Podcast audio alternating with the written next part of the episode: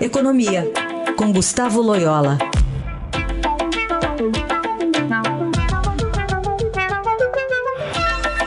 Bom, bom dia, bom dia, Loyola, como vai? Bom dia. Bom, a gente vai falar aqui sobre o destaque do Estadão de hoje, que coloca foco no governo, mudando o foco em medidas econômicas ficando emperradas. Diz aqui a reportagem que depois do engavetamento da reforma da Previdência e da mudança de foco do governo para o combate à violência, essa agenda passou para um segundo plano.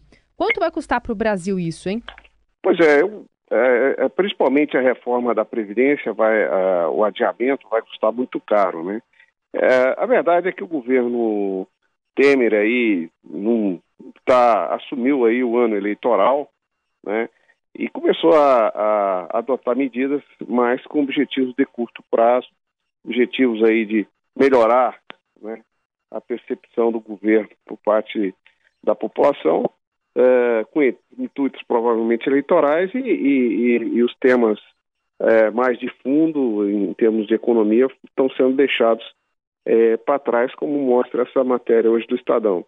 É, é, eu acho que tudo isso vai dificultar a tarefa para o próximo presidente.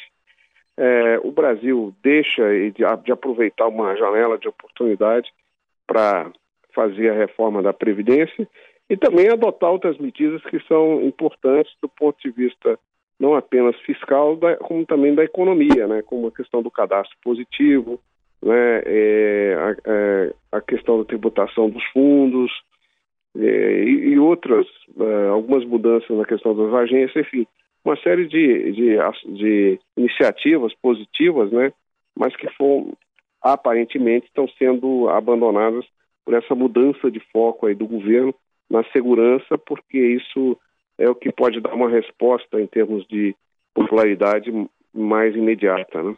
E Loyola, na sua visão, uh, nesse embrólio todo, a privatização da, da Eletrobras fica comprometida? Fica, fica. É, é hoje, hoje é, é, vamos dizer assim, está mais distante a privatização da, da Eletrobras em, em 2018. É, é, uma, é, uma, é uma, uma agenda que tem lá alguns pontos de resistência, né? E, e o governo é, é, aparentemente não quer enfrentar esses pontos de resistência exatamente para não criar problemas em ano eleitoral. Então, assim, a, tudo indica né, que essa questão da, da Eletrobras vai ficar se arrastando é, ao longo do ano no Congresso sem uma, uma definição. É, provavelmente algo também para ser feito o ano que vem, dependendo, evidentemente, de quem é, ganha as eleições aí em, em, em outubro próximo, né? Muito bem. Gustavo Loyola conversando conosco sobre economia, sempre às segundas e quartas-feiras aqui no Jornal Eldorado. Obrigada, até semana que vem. Até semana que vem.